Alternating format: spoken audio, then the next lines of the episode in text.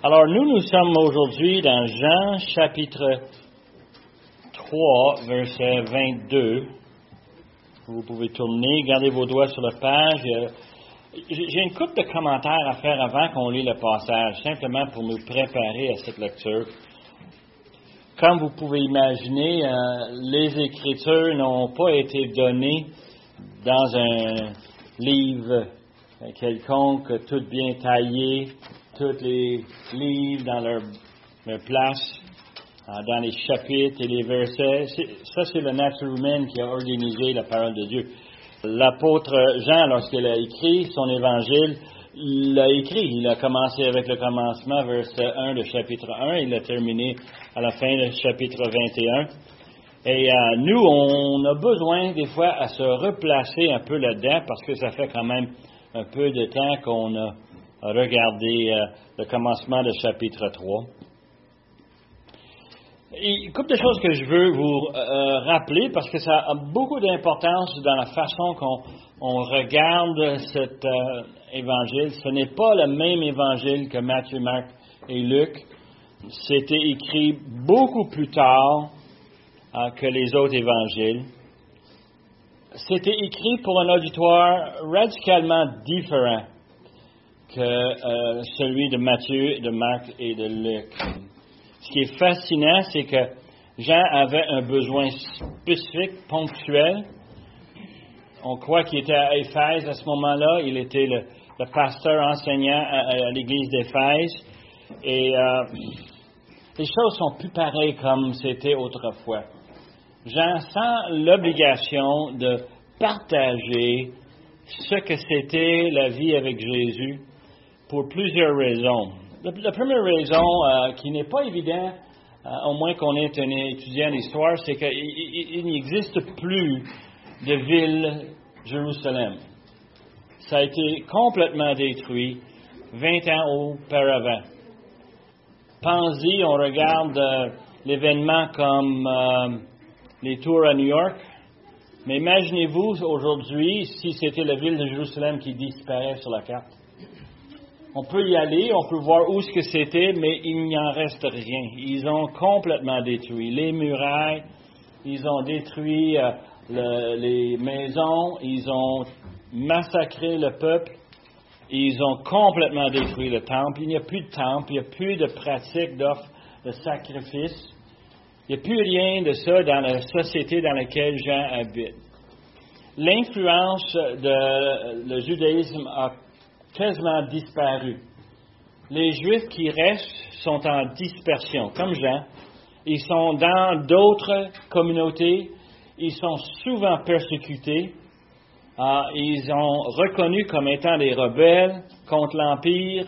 On ne veut pas s'associer avec eux autres ça nous risque de nous mettre dans une situation pénible dans notre entreprise, dans nos activités. Être juif, c'était, euh, c'était pas une bonne chose. Et puis, on a cette nature ici de voir Jean qui écrit dans un monde qui n'a plus d'influence euh, des Écritures. Euh, les Juifs étaient des gens normalement très instruits, et dans ce cas ici, ce n'est plus le cas. C'est vraiment la pensée grecque qui prend le, dessus, une pensée qui est basée sur le polythéisme. Il y a plusieurs dieux de différents grades, de différents niveaux. Il y a plusieurs différentes façons d'adorer Dieu. Euh, tu peux le faire de ta façon. Tu as peut-être certaines idoles chez vous, c'est correct. Moi, j'en ai chez moi. Ils sont pas pareils, mais c'est pas grave on en parle, on en discute ouvertement, on est, on est très tolérant des autres religions. Une religion comme les Juifs et aussi les chrétiens, d'avoir un seul Dieu, c'est pas acceptable.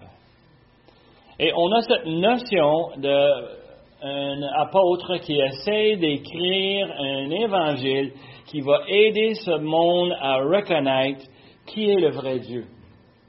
Qu'est-ce qu'il fait dans la vie? Il faut aussi penser que Jean a écrit ceci très tard dans sa vie. Probablement qu'il avait 80 ans et il n'était pas jeune.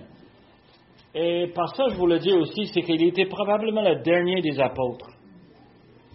Quand on lit dans Acte 15, les apôtres se rencontrent à Jérusalem, ça se faisait plus, ça. Des conférences d'apôtres, il n'y en avait pas. J'ai l'impression que Jean se sentait tout seul. Un des derniers témoins oculaires de Jésus, de sa vie, son ministère, de toutes les guérisons, tous les miracles qu'il a faits. C'est fascinant quand on y pense. C'est tous des éléments qui font en sorte que cet évangile est radicalement différent. On pourrait le sortir facilement, l'imprimer et le lire comme un document à part. Oh, d'ailleurs, on fait ça souvent, n'est-ce pas? Qu'est-ce qu'on donne à, quelqu'un qu'on témoigne souvent? On lui a donné quoi? L'évangile de Jean. Vous savez pourquoi? Parce que Jean vivait dans un monde comme le nôtre.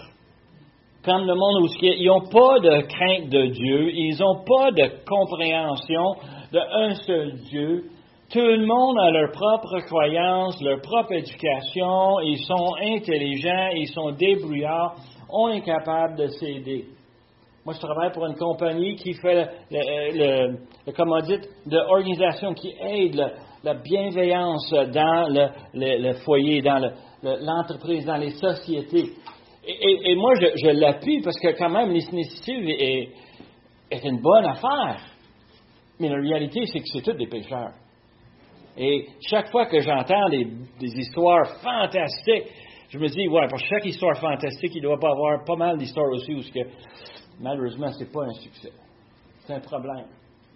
Et on voit souvent ça dans euh, la manière qu'on regarde le monde aujourd'hui. Ils pensent qu'ils sont capables de se sortir de leur trou tout seuls sans intervention divine, sans que Dieu vienne et que Dieu apporte euh, un, événement fantastique comme son Fils qui est mort pour nos péchés. il est la, dernière personne qui peut parler, ou presque la dernière personne, qui peut parler de la crucifixion de Jésus. Il l'a vu. Il a vu la résurrection. Il a vu le corps après. Il a vu Jésus qui lui a enseigné, qui lui a témoigné, qui était enlevé au ciel. Alors, Jean, il y a toute une histoire à partager. Il faut l'admettre que quand on regarde cet évangile, c'est donc fantastique, c'est donc merveilleux. Alors, Jean écrit cet évangile-là avec un objectif très précis. On l'a déjà parlé, je radote intentionnellement. C'est une forme, une façon de vous aider à mémoriser quelque chose de très important probablement l'affaire la plus importante dans la parole de Dieu, c'est dans Jean chapitre 20, versets 30 et 31. Hein? On l'a déjà lu. Jésus a fait encore en présence de ses disciples, ça c'est écrit Jean, hein? beaucoup d'autres miracles qui ne sont pas écrits dans ce livre. Mais ces choses ont été écrites afin que vous croyiez que Jésus est le Christ, le Fils de Dieu, et qu'en croyant, vous avez la vie en son nom. Il veut affirmer la divinité de Jésus. Il veut que tout le monde le sache. On n'a rien qu'à lire l'évangile de Jean et on comprend très rapidement que Jean veut mettre Jésus en première place. Il veut le déclarer comme fils de Dieu et qu'il offre un salut qui était exclusif Comment est-ce qu'on va se rendre au ciel? Je ne sais pas si vous avez jamais eu cette conversation à l'ouvrage, à l'école, avec euh, les membres de famille peut-être, et d'entendre toutes les idées qui ressortent. Moi, je suis assez bon, je vais me rendre, tu vas voir, je vais faire un deal avec Dieu, je vais négocier avec Dieu, je vais être capable, moi, tu vas voir, oh, il n'y a pas de ciel, il n'y a pas d'enfer, vous avez déjà, je suis sûr, entendu toutes ces choses-là, n'est-ce pas? Il n'y a rien de nouveau, là. Et l'apôtre Jean veut nous convaincre, il veut convaincre son auditoire que non, c'est pas vrai. Il y a un seul moyen pour se rendre au ciel, un seul source de salut, et ça vient par Jésus. on a déjà lu le prologue dans Jean 1, 1 à 14, où ce que Jean introduit l'idée que Jésus est Dieu, Dieu créateur. On a déjà vu tous ces éléments-là. On a vu que Jean euh, était témoin. Et si vous voulez, euh, Matthieu a fait une présentation, sur le site web. de, de Jean-Baptiste comme témoin légal. Très important parce que Jean parle de ce langage-là. Il sait que la société dans laquelle il vit, ça a besoin d'avoir un témoin qui est crédible, quelqu'un qu'on peut mettre notre confiance dans ce qu'il dit.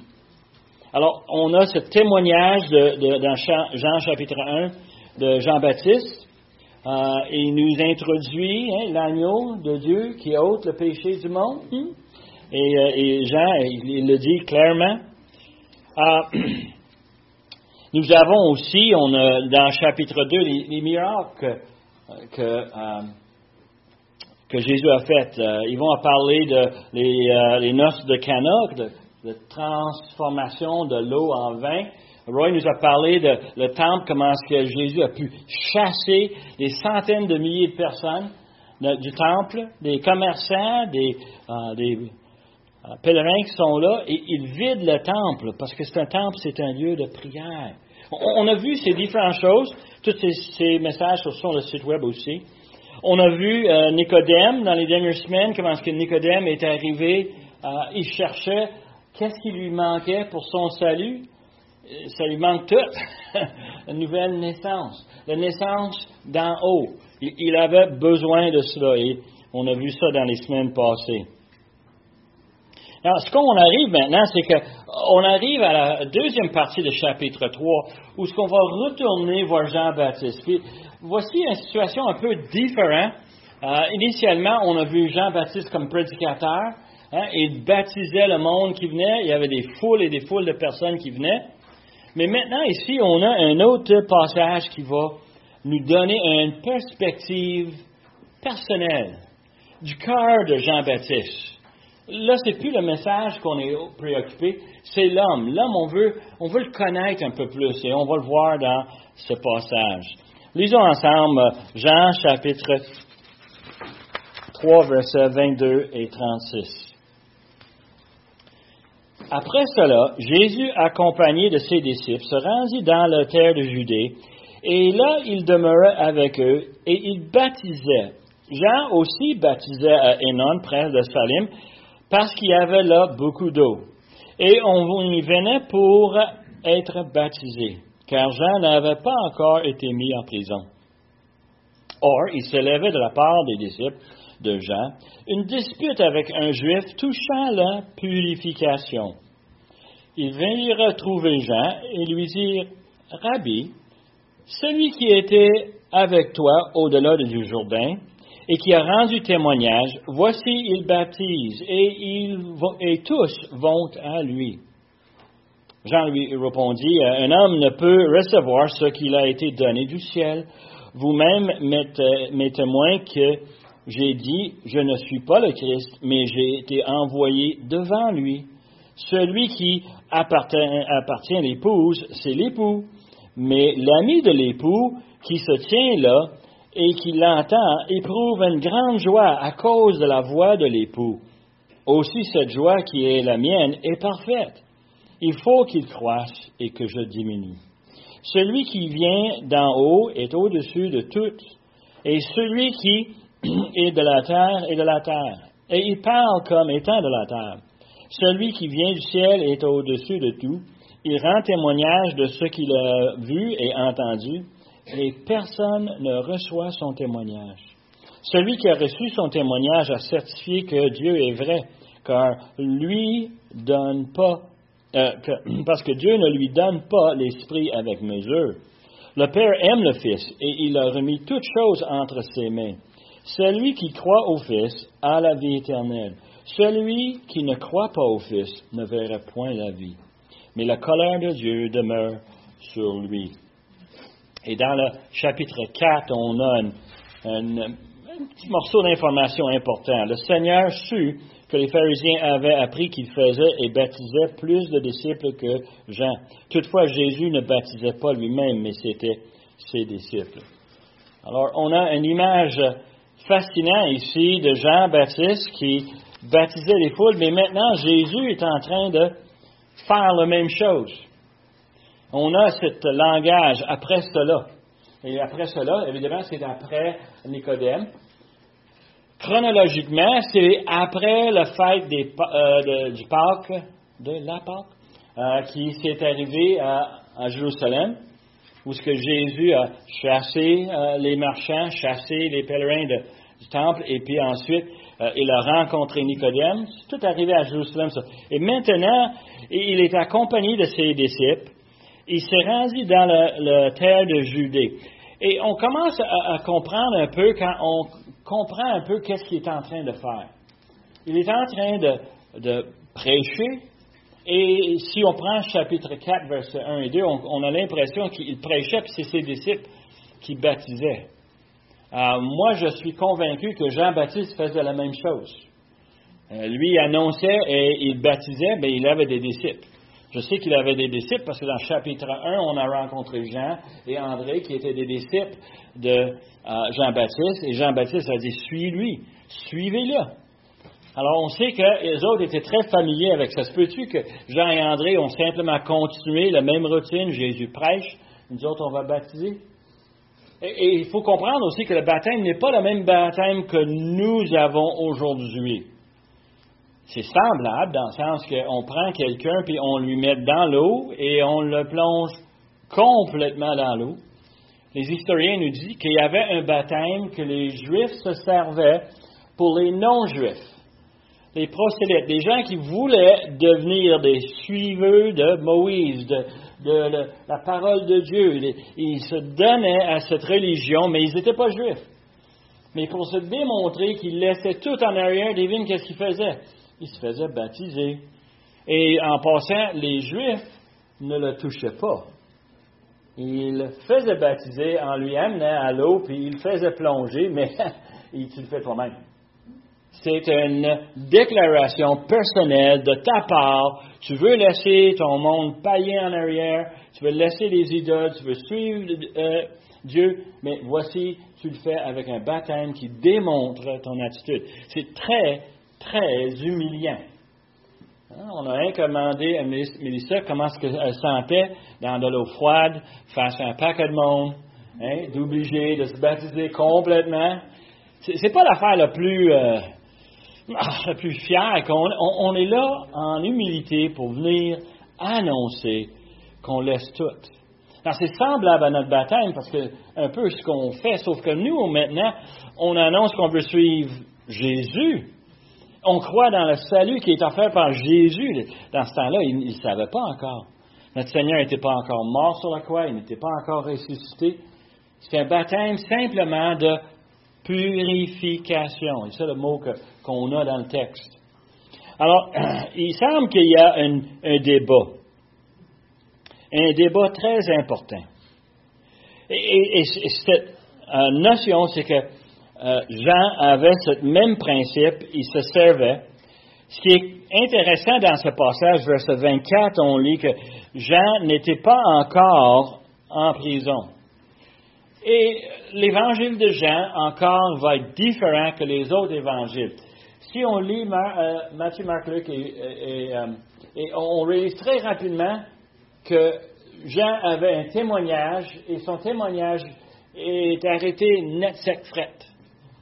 Mais Jean nous donne une autre image. L'image de Jean qui continue son ministère après qu'il a rencontré Jésus, après qu'il a baptisé Jésus.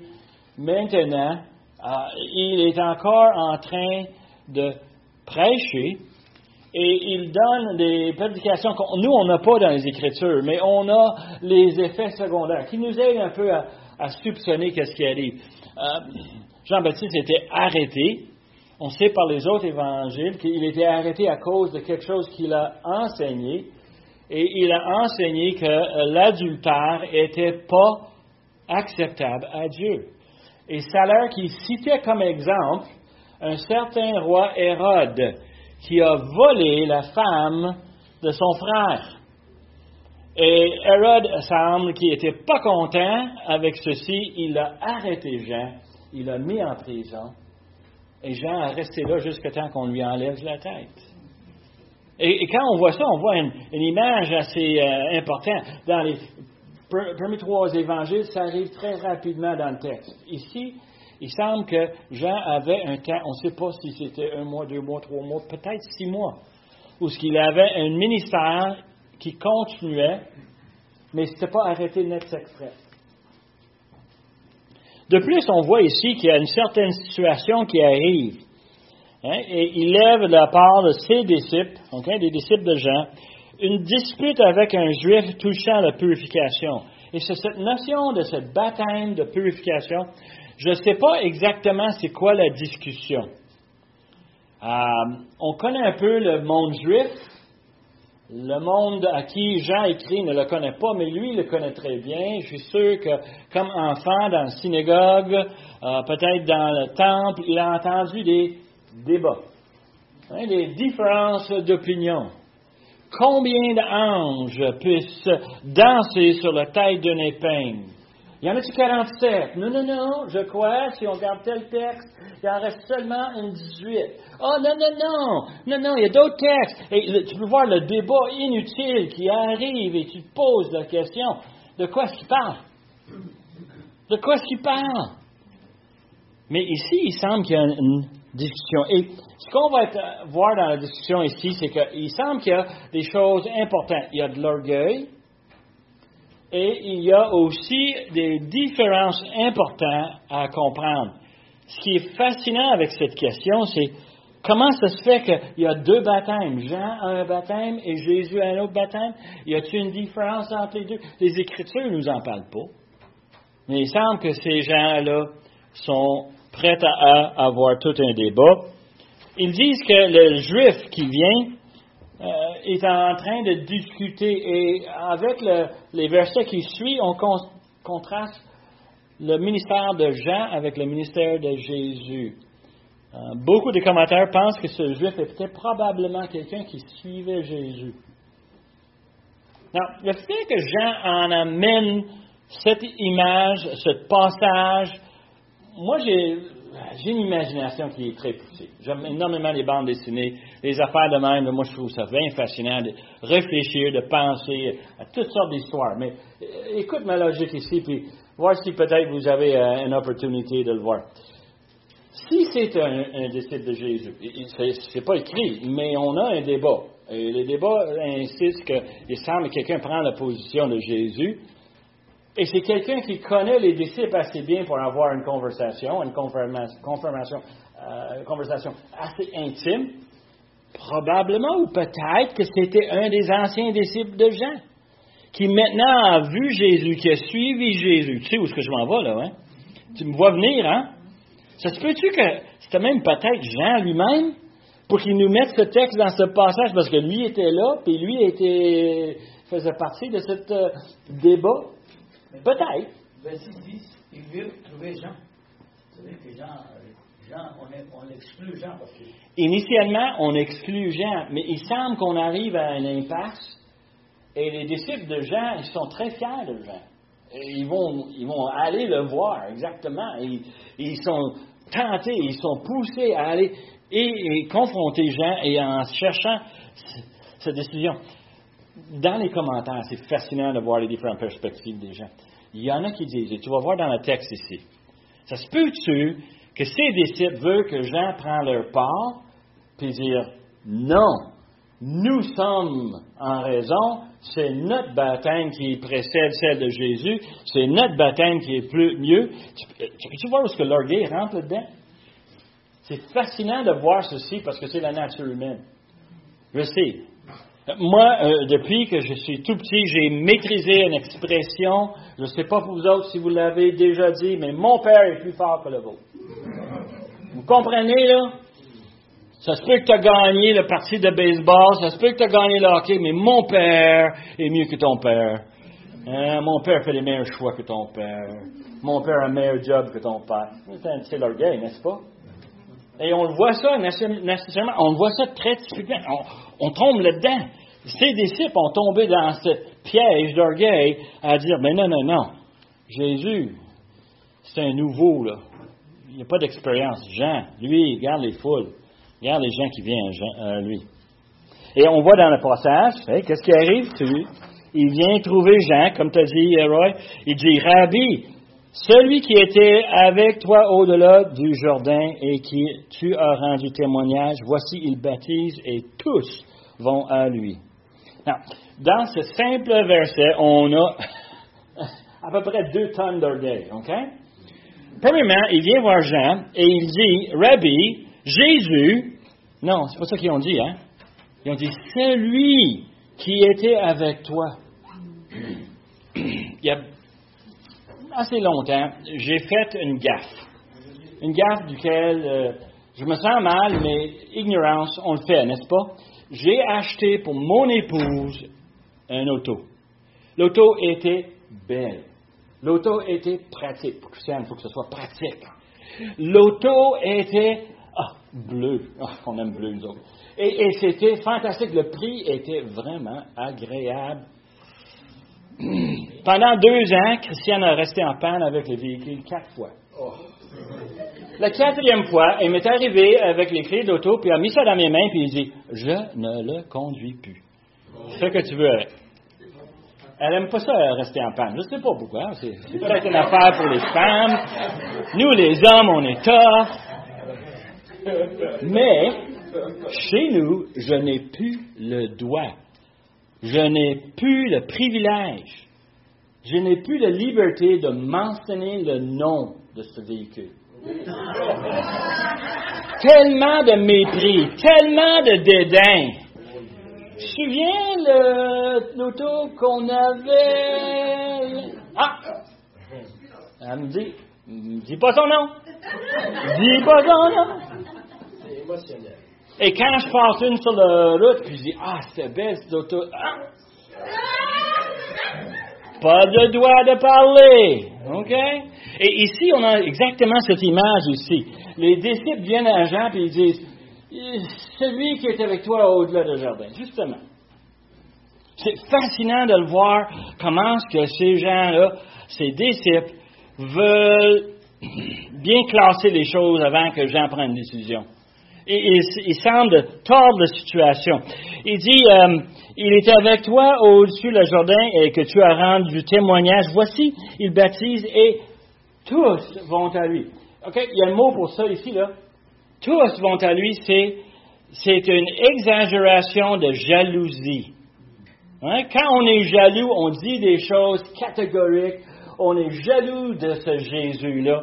On ne veut pas rien savoir de ce Jésus-là. Hein? Alors, qu'est-ce qu'on dit? Tout le monde va à lui. Qui n'est pas vrai. La réalité, c'est qu'il y en a encore qui viennent à Jean. Les Écritures nous le disent il n'est pas en train de euh, ramasser les mêmes foules qu'autrefois, mais il y en a plein encore qui suivent. Et d'ailleurs, la question que j'ai, si tous vont à Jésus, vous, mes disciples, qu'est-ce que vous faites ici? Allez-y, vous autres aussi. Mais ce n'est pas la vérité, hein? C'est une exagération. C'est presque un mensonge. Peut-être? Hein? Et il dit ceci, moi je suis convaincu, pour exciter les gens, pour qu'ils prennent leur position et qui leur défend leur enfantillage. Je peux-tu l'enfantillage? OK. Je sais que moi, j'étais, euh, dans mes années passées, même encore, j'étais présent dans de l'enfantillage. Mes enfants chicanent pour un jouet. Ma logique, c'est, on ne veut pas de chicane, je prends le jouet, personne ne va avoir le jouet. C'est fini. Devine quoi, il y a très peu de débats sur les jouets après ça. Parce que si on débat trop fort, si on discute trop fort, si ça fait une chicane, papa, on sait qu'est-ce qu'il va faire avec. Il va l'enlever. Puis les négociations sont impressionnantes. Moi, j'ai déjà découvert les enfants souvent en train de négocier, puis ils me disent Ah, je suis fier d'eux autres. Oui, tu peux l'avoir pour la prochaine heure. Est-ce que je peux l'avoir après? Ça marche? Tout le monde est d'accord? Oui, OK. La paix! Merveilleux! Mais c'est la réalité, hein? C'est l'enfantillage. Les disciples se débattent sur quel baptême? ils sont jaloux de Jésus et les foules qui commencent à le suivre. Et Jean va répondre. Oui, euh, Sûrement, il y avait une confusion car il voyait que euh, Jésus est venu se faire baptiser pour Jean. Et quand ils sont, ils, sont partis, ils n'ont pas fait attention à ce que Jean avait dit quand il avait dit Voici celui qui est à moi. Mais maintenant, ils sont, ils sont en train d'y penser. C'est toi le plus grand, parce que c'est toi qui l'as participé. Exact. Et si on lit dans 1 Corinthien, Paul est tellement fier de dire quoi? Je n'ai baptisé aucun de vous. Parce que l'enfantillage continue, hein? C'est euh, Apollos, c'est Pierre, c'est, et tout le monde commence à prendre des parts. Et justement, Jésus, est-ce qu'il était un pécheur qui venait pour la purification? Non. Il venait pour s'identifier avec l'humanité. Mais ce n'est pas lui qui avait besoin de se faire purifier ses péchés. Il n'en avait pas besoin. Mais c'est les disciples, les gens, certainement, il y avait cette perspective. Comment ça se fait qu'on laisse se faire? Comment on peut euh, euh, arrêter puis euh, laisser Jésus prendre la première place? Et on voit cette jalousie qui est là. Non, il voit qu'il baptise et il dit d'une façon où on pourra peut-être le voir d'une autre façon. Les disciples de Jean se voient en situation où peut-être Jésus est en train de voler le truc, la méthode de Jean-Baptiste. Jean-Baptiste, on l'avait Jean-Baptiste parce qu'il baptisait. C'est ça, le rôle qu'il avait pris. Est-ce que ce Jésus est en train de voler? Hein? Et on voit comment il cherche à l'exciter.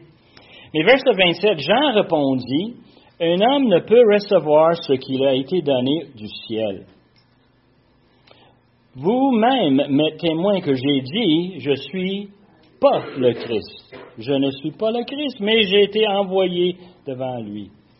La première chose qu'on va constater de Jean, c'est fascinant si on regarde tous les passages qui nous parlent de Jean, il y a une humilité incroyable dans cet homme-là. Et dans le ministère, c'est une des choses qu'on recherche. On cherche quelqu'un qui est humble. On ne cherche pas quelqu'un qui est orgueilleux. On aime ça, être sur le côté gagnant, n'est-ce pas? On aime ça. Non. Comme enfant de Dieu, notre rôle, c'est de soumettre. Notre rôle est souvent d'être victime pour notre Seigneur.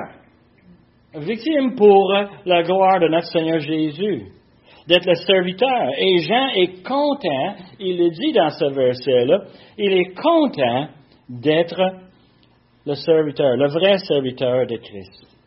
Et Jean est un caractère humble. ici, il y a une controverse. Euh, il envoyait ses disciples vers Jésus. Mm-hmm. Mais quand il était en prison, Jean-Baptiste, il a dit Est-ce que c'est lui qu'on attend? Comment ça se fait que là, il les envoyait vers Jésus, puis par la suite, il, hésitait à savoir si c'était. C'est-tu une, doute qu'il y a? Et, je peux te dire, quand je suis en prison, je n'ai pas été encore, mais j'ai peur qu'un jour je vais être, il se suppose que, il se peut qu'en prison, je vais avoir certaines doutes. Et, on a cette image, right, présentée mais il y a une autre perspective. Est-ce que que Jean sait que ses jours sont numérotés, comptés? Il sait que la fin s'en vient. Qu'est-ce qu'il dit à ses disciples? Va voir Jésus. Mandi. Et il envoie ses disciples. Pourquoi? Pour convaincre ses disciples. Peut-être lui-même, il est très convaincu. Je te dis ça comme ça. Deux perspectives sur le même passage. Peut-être qu'il y a des doutes. Peut-être qu'il veut simplement envoyer ses disciples pour que ses disciples ne soient pas découragés à sa mort pour qu'ils ne soient pas en train de dire, bien, on a tout perdu. Non. On a servi avec Jean fidèlement jusqu'à la fin et maintenant on va suivre Jésus. Ça se peut que c'est ça qu'il voulait. Moi, je le vois comme, dans la vie, euh, comme chrétien, on, va voir des doutes, mais on doit aller à Jésus pour, pour, euh, pour éclaircir nos doutes. Et Jean, il a eu un doute. Mais il n'a pas allé chercher au dictionnaire la ruse, peu importe. Il est, il est allé à la source. C'est ça il est allé vérifier si c'est. Et qu'est-ce qu'il a répondu euh, Jésus? Dis à Jean, les, aveugles regardent, les voitures marchent. Alors, c'est ça qu'on doit faire quand on, est des chrétiens. On a un doute, c'est valable, mais il faut aller à Christ. Il faut aller à Christ. Lui va répondre, répondre au doute. Et Jean est fidèle à ce comportement toute sa vie. Il sait que ça, le rôle qu'il joue, c'est celui qui vient devant le Christ c'est lui qui lui témoigne. Ah, il dit, euh, personne ne peut recevoir ce qui lui a été donné du ciel. Tu, lui dis-tu que tu n'as rien, que tu n'as pas été donné? L'apôtre Paul dit ça aux Corinthiens, OK? Jacques, il nous dit ça, n'est-ce pas? Et on a cette image que tout ce que j'ai aujourd'hui, c'est un cadeau de Dieu.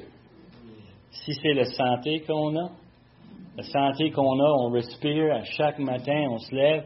Merci Seigneur pour cette journée encore. Ah, et, on s'habille, on est chaud dans un pays froid. Merci Seigneur pour ce que tu nous donnes. Ah, on a de la famille, on a des amis, on a des proches, on a toutes sortes de bénédictions. Et Jean est en train de dire, si j'ai un ministère, c'est parce que Dieu me l'a donné.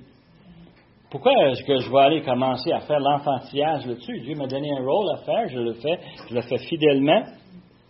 Et euh, c'est tellement fascinant, Jean n'embarque pas avec ses disciples. Il connaît sa place. Il répète encore qu'il n'est pas le Christ, mais il a été avant envoyé devant lui.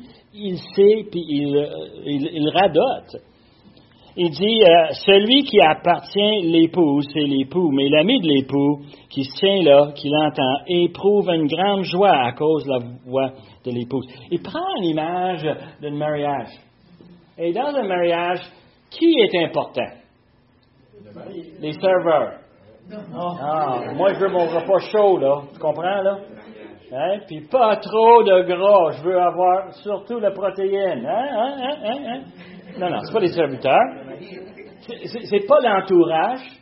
Souvent, et moi j'ai assisté à plusieurs mariages, souvent on a l'impression la mère du l'époux est la plus importante, la manière qu'elle dirige tout le monde. Hein? Elle, prend sa place, puis elle s'organise toutes les affaires. Non, non, non, non. C'est l'époux et l'épouse qui sont les plus importants. Et Jean le sait. Il, il connaît très bien l'image d'un mariage, il sait très bien qu'est-ce qui arrive. Et là, il parle d'un individu très important parce qu'il s'identifie avec quoi? Le garçon d'honneur. Le rôle du garçon d'honneur, c'est de quoi? Faire n'importe quoi que l'époux veut qu'il fasse. Hein? Il est là pour le servir, il est là, et il prend un joie énorme de quoi? De se taire et de faire ce qui lui a été donné. Et Jean est en train de dire, moi, là, je suis le petit garçon d'honneur. Et puis euh, Jésus, c'est l'époux. Et moi, là, je suis rempli de joie de voir qu'il est ici, qu'il a un ministère, qu'il a un succès devant l'Éternel. Et je suis content de lui servir. C'est fascinant de voir cette image. Sa joie est parfaite. Euh, l'autre traduction de ce mot-là, grec, c'est complet. Il n'en manque rien. J'ai un joie dans mon cœur de savoir que tout déroule comme c'est doit ça doit dérouler. Et il est là et il est tellement content. Il dit que les choses doivent, euh, que lui doit diminuer et que Jésus doit croître. Hein. Il, voit une image, il voit une image très claire. Il sait que lui, ses jours sont limités. Il sait que son temps sur la terre est limité. Chacun de nous, on doit prendre cette même position d'humilité en sachant qu'on a un nombre limité. Il y en a qui t'offrent plus longtemps, il y en a qui t'offrent moins longtemps, mais Dieu a déterminé nos jours. Et Jean sait très bien qu'est-ce qui va arriver? Il y a une diminution. Perte d'énergie, perte de capacité, perte de tête. Et on sait très bien, n'est-ce pas? Et on sait que le ministère de Jésus va croire. Jean n'a pas une idée complète du ministère de notre Seigneur Jésus. Je suis sûr qu'on prend le micro, on va voir Jean-Baptiste et puis on lui pose devant. Puis Jean, qu'est-ce que tu penses qui va arriver de notre Seigneur Jésus en 2023? Penses-tu que dans 2023, il va être le Christ? Et je suis sûr que Jean va dire, je ne sais pas, mais je sais qu'il va être le Christ. Je sais que c'est lui l'homme choisi. Je sais que c'est lui qui va être en charge, même dans 2023. Alors, on a cette image d'un homme qui sait très bien comment les choses doivent y aller. Lui va diminuer et Jésus va croire. Et on a cette croissance qui arrive, très important. Il sait qu'il est un simple homme. Et il sait que le Seigneur est supérieur sur plusieurs niveaux. Il dit dans verset 31, sa supériorité de Jésus-Christ vient de son origine, il vient d'en haut. Jean, il sait très bien que lui, il ne vient pas d'en haut. Lui était né à Élisabeth. Euh, c'était un garçon euh, tard dans la vie de ses parents et c'est un garçon probablement qui a, vécu beaucoup sur ses propres initiatives. Euh, il était un homme qui vivait dans le désert, qui annonçait euh, l'Évangile. Euh, c'était quand même un homme qui demande la repentance. Il sait très bien qu'est-ce qu'il avait à faire, mais Jésus, c'est pas cet homme-là. Et je suis sûr qu'à travers sa mère, à travers la cousine de sa mère, il savait très bien que Jésus n'était pas pareil. Il savait que Jésus venait d'en haut. Alors, il donne cette image que, clairement, Jésus, il est supérieur à son témoignage à lui parce qu'il vient d'en haut de Dieu. On nous dit aussi dans euh, verset 32 euh, que la supériorité de Christ est aussi d'une source divine, il est venu du ciel, mais aussi que Jésus est au-dessus de toutes choses. Il est souverain. Il est en charge. Il sait que son témoignage est vrai. Il est vrai en grande partie parce que notre Seigneur a vu des choses que nous, on n'a jamais vues. Je n'ai jamais vu le Père. J'ai vu le Fils dans la parole de Dieu. C'est le plus que je peux te dire. Je n'ai pas eu de vision. Je n'ai pas été au ciel. Mais Jésus a été au ciel, Jésus était avec le Père, Jésus connaît toutes ces choses-là. Et quand il enseigne, on écoute quelqu'un qui a un témoin oculaire. Il a vu de ses propres yeux parce qu'il faisait partie de la création, il faisait partie de tous les plans divins. Le Seigneur Jésus était là, partie de la Trinité. Et aussi, il nous dit que il lui a donné le Saint-Esprit. Et j'aime la façon qu'il a exprimé. Euh, Jean le dit, il ne lui donne pas l'esprit avec mesure. Euh, je ne sais pas vous autres, mais moi, mes enfants, qui étaient petits, je leur donnais pas toutes choses tout de suite. Je leur donnais des choses souvent en partie. Ma femme me chicanait parce que je prenais des petites assiettes et je leur donnais une petite portion de bouffe. Et elle m'a dit, pourquoi tu fais ça? Je dis, c'est simple.